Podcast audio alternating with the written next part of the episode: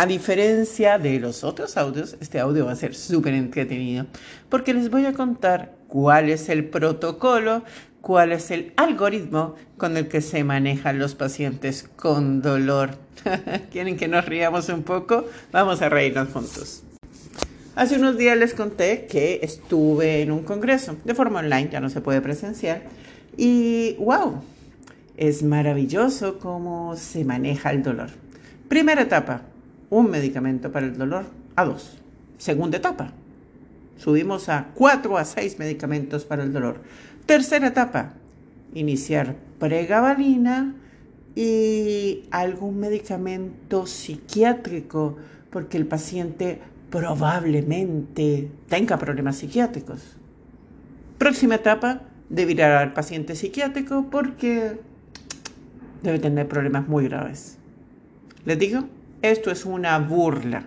El ejercicio médico tiene un solo objetivo, buscar la causa de los problemas del paciente, no darle y darle y darle y darle pastillas, pero aclaro, al congreso al que asistí era gratuito porque lo pagaban laboratorios.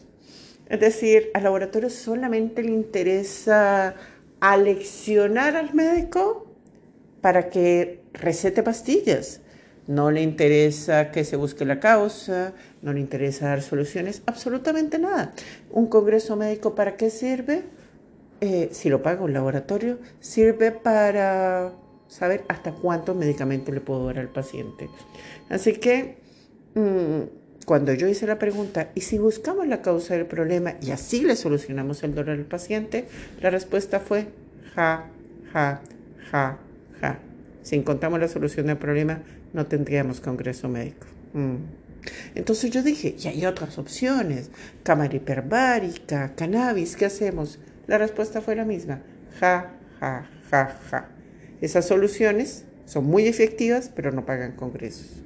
Así que, desde mi visión como médico hacia ustedes pacientes, evalúen, busquen soluciones, corten el problema de raíz y si golpean una puerta y solamente ofrecen pastillas, sigan, sigan, sigan golpeando una puerta.